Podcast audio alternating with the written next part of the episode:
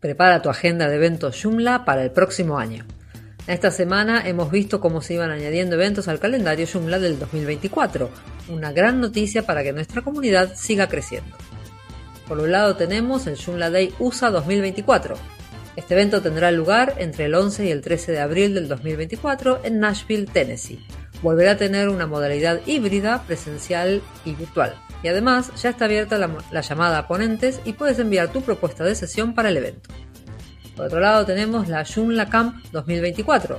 La desconferencia Joomla Camp del 2024 será en la ciudad alemana de Essen del 1 al 2 de marzo del 2024.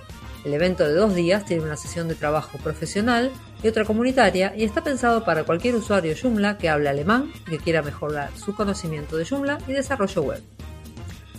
Joomla Verso en la tercera semana de noviembre.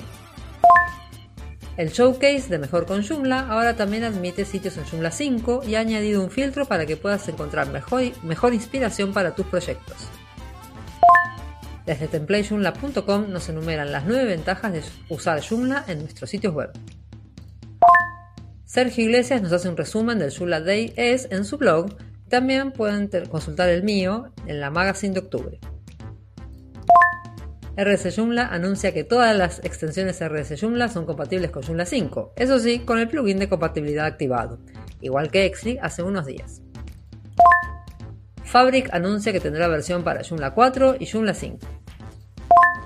En su lunes de mantenimiento, Tim Davis nos enseña cómo activar y desactivar el modo oscuro en Joomla 5 en general y lo probé y está muy bien.